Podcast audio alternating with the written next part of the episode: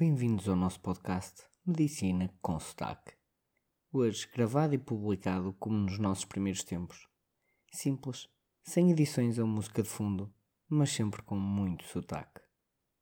Por um lado, perdemos a componente de entretenimento, mas ganhamos um ambiente bem mais intimista e pessoal.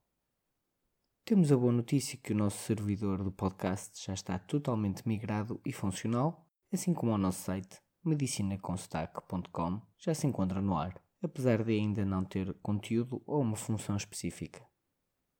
Já tinha um tema médico preparado para falar no episódio de hoje. No entanto, os últimos dias de trabalho, o contacto com o ser humano criou em mim uma necessidade inadiável de partilhar-vos a minha visão enquanto cidadão cuja função é ajudar. Durante o episódio vou tentar apenas ser descritivo, não fazendo julgamentos, mas acredito que por vezes o meu tom de voz poderá me denunciar. Então, após estes últimos dias como médico no Rally de Portugal, a imagem enquanto cidadão e médico foi esta.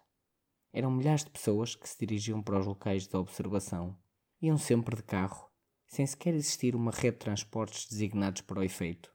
Logo, Todas as vias de acesso às provas eram carros e filas sem fim, estacionados das maneiras mais egoístas possíveis, para além da poluição constante e infindável. Nas zonas de espetáculo a imagem era mais ou menos esta. Famílias inteiras com crianças pequenas, ao sol, desde manhã, desde as 10 da manhã até ao final da tarde, sem qualquer protetor solar ou até proteção com roupa. Era bastante frequente ver crianças bem pequeninas só com um top e uns calções a apanhar um pó que sai da passagem dos carros durante todas estas horas, para além de todo o barulho dos carros que passavam e também das bancadas que aplaudiam cheias de emoção. Um barulho tão grande ao ponto de eu não conseguir fazer as comunicações com a direção da prova. As crianças hidratavam-se bastante pouco e à base de sumos com gás. E os pais, a hidratação era exagerada e exclusivamente à base de cerveja. Vi imensos pais completamente bêbados em frente aos filhos, a criarem conflitos físicos e insultos sem fim. Tudo era servido em plástico. Todos os copos, todas as garrafas, todo o merchandising. E quando acaba, vai tudo para o chão, sem sequer haver um cuidado ou até vergonha. Quase todos os adultos fumavam. Claramente, uns para cima dos outros, não se preocupando minimamente com as crianças, que geralmente eram os seus filhos, quanto mais preocuparem-se com os outros adultos. Há quem descreva como um ambiente de festa e felicidade, algo mágico e bonito de se ver no ser humano. Mas fica ao critério de cada um definir se esta minha descrição do que eu vi tem algum desses componentes. Enquanto médico, socorria todos que necessitavam. Socorria ao que torceu o tornozelo antes de ir ver a prova, mas que só se queixou no final para ir embora da ambulância.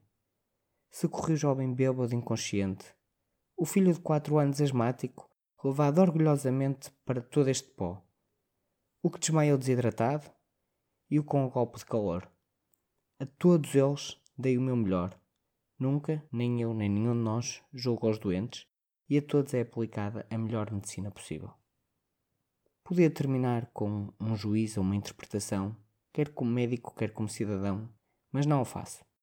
O que faço, sim, é ponderar se quererei continuar a estar presente como médico pois não só é um trabalho para o qual eu me disponibilizo, como também todo médico tem o direito de ser objetor de consciência, que segundo a lei é o direito de recusar a prática de um ato da sua profissão quando tal prática entra em conflito com a sua consciência, ofendendo os seus princípios éticos, morais, religiosos, filosóficos, ideológicos ou humanitários. Espero que esta minha catarse tenha sido tão interessante para vocês como foi para mim a sua partilha. Obrigado e até ao próximo episódio de Medicina com Sotaque.